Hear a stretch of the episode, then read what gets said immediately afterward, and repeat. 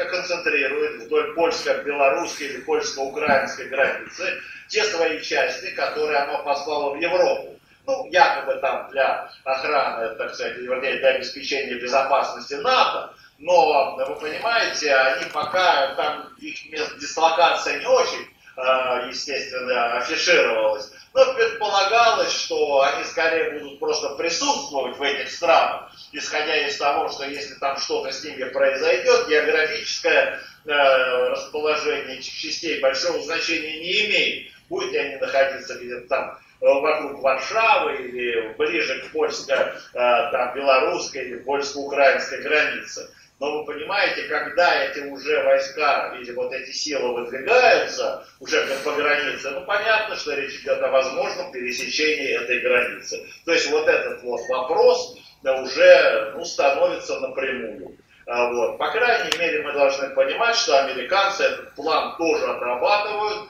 И в данном случае, хотя э, мы, понятно, находимся в состоянии конфликта, но можно так, знаете, даже на нашем канале сказать, какой-то, так сказать, плюсик поставить американцам в том смысле, что они прорабатывают вот все планы. Вот, вот в этом смысле, понимаете? У них есть и план введения бесполетной зоны, они его уже просчитали и проиграли на своих компьютерах. У них есть, возможно, план введения войск вот, э, и сделать так, как это было в свое время в Германии в 1945 году и договориться с Россией уже, давайте так, Левобережная Украина – это ваша Украина. Вот вы становитесь по Днепру. И пускай там ваши войска стоят. А вот по правой части будут наши войска стоять. Понимаете, американцы ну, здесь просчитали все варианты. Понимаете, и уже проиграли все вот эти вот сценарии. И вот выбор этих сценариев, ну и даже сама Нуланд призналась, а у нас 18 сценариев.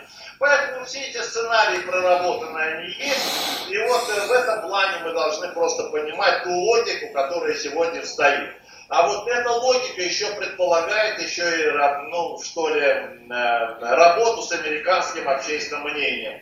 И у меня создается впечатление, вот судя по последним э, новостным всяким э, или сигналам, которые идут от администрации, от, от Белого дома, от официальных, что администрация здесь эти планы прорабатывает. И вот тут я должен сказать еще один очень важный момент.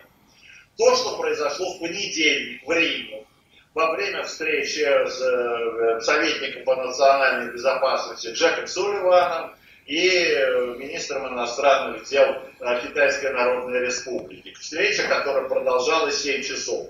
Для американцев сегодня важно, понимаете, знаете, вот когда говоришь война, исторические параллели имели значение. Мы с вами знаем э, те телеграммы, которые в свое время Рихард Зорге, Зорге стал э, славы с Токио, вмешается ли там Япония в э, войну с Советским Союзом, которую начала Германия, э, э вот э, открыв второй фронт. Зорге сказал, что не вмешается в эту войну.